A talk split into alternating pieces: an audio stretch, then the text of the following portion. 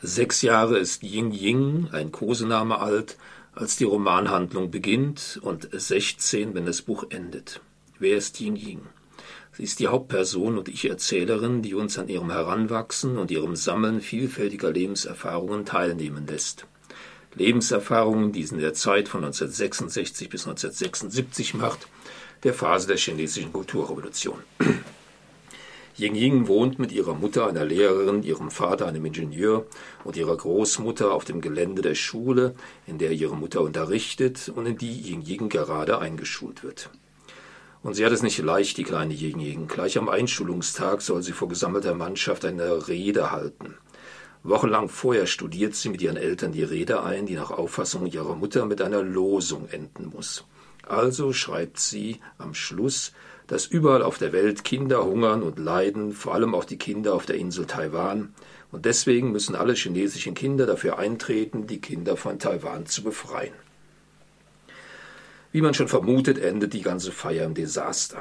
Als Ying Ying ihre Rede halten soll, hat sie den Text weitgehend vergessen und nur die Aufforderung ihrer Mutter, am Ende der Rede mit Emphase die Losung zu verkünden, wendet sie an und mit voller Inbrunst gibt sie von sich, lasst uns bald von den taiwanesischen Kindern befreit werden.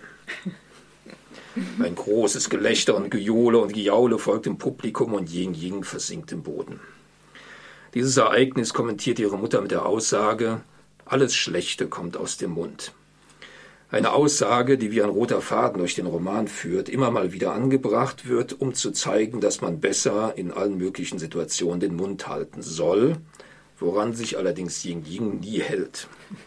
Es ist dies nämlich der zweite rote Faden, der sich durch den Roman zieht. Trotz der Ermahnung ihrer Eltern, nicht ständig durch Fragen die Erwachsenen zu löchern und das ihr unverständliche Verhalten der Erwachsenen zu hinterfragen, macht aber Ying Ying genau das. Und durch dieses Ping-Pong-Spiel wächst bei ihr die Erkenntnis über den Lauf der Dinge. Und dieser Erkenntniswerdungsprozess wird ähnlich wie in den Romanen von Voltaire, zum Beispiel Candide, das ist auch so ein Bildungsroman wie dieser hier, mit Witz und Ironie vermittelt. Noch ein Beispiel. Eines Spätabends werden die Bewohner der Schule durch wildes Tohuwabohu auf dem Schulhof aufgeschreckt. Wer jetzt aber meint, wild gewordene Rotgardistinnen und Rotgardisten sind auf der Jagd nach Intellektuellen und Haustieren, beides zu halten war während der Kulturrevolution kleinbürgerlich und reaktionär, der irrt sich. Ein Seitensprung wurde entlarvt. Ying Ying, vollkommen unschuldig an diesem Verhältnis, wird trotzdem zum Rektor zitiert. Es entwickelt sich folgender Dialog, Zitat. Huang Suanghing, so heißt Ying Ying wirklich, hast du eine weiße Gummihülle hinter der Toilette gefunden. Das klang geheimnisvoll.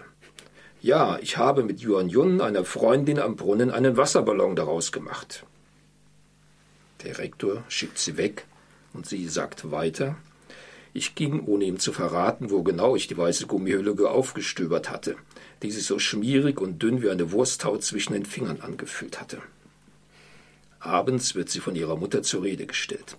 Was für ein ungezogenes Mädchen du bist, über solche unzüchtigen Dinge zu reden. Ich frage mich, wo du das gelernt hast. Sie war außer sich vor Empörung, obwohl mir nicht im geringsten klar war, was an einer Gummihülle unzüchtig sein sollte. Es sind lauter so kleine Geschichten, die in dem Roman häufig auftauchen und der Erzählung die nötige Würze geben. Und immer wieder ist der Widerspruch zwischen den Reden der Erwachsenen und ihrem Handeln, die Ying zur Verzweiflung treiben und sie aber geradezu anspornen, sich ihre eigenen Reim auf die Entwicklung zu machen und somit sich ein selbstständiges Wissen anzueignen. Die Autorin Wei Zhang spricht in dem Roman durchaus alle Höhen und Tiefen der kulturrevolutionären Phase in China an, aber sie erzählt sie in kleinen Geschichten, in der die Kulturrevolution die Menschen erfasst, aber auch in Geschichten, die nur menschlich als Menschliches darstellen, wie sie auch in jeder anderen Gesellschaftsform die Menschen mit all ihren Unzulänglichkeiten umtreibt und die jede und jeden, die mit wachem Verstand durch die Welt gehen, wie Ying Ying zur Verzweiflung oder zum Aufbegehren treiben.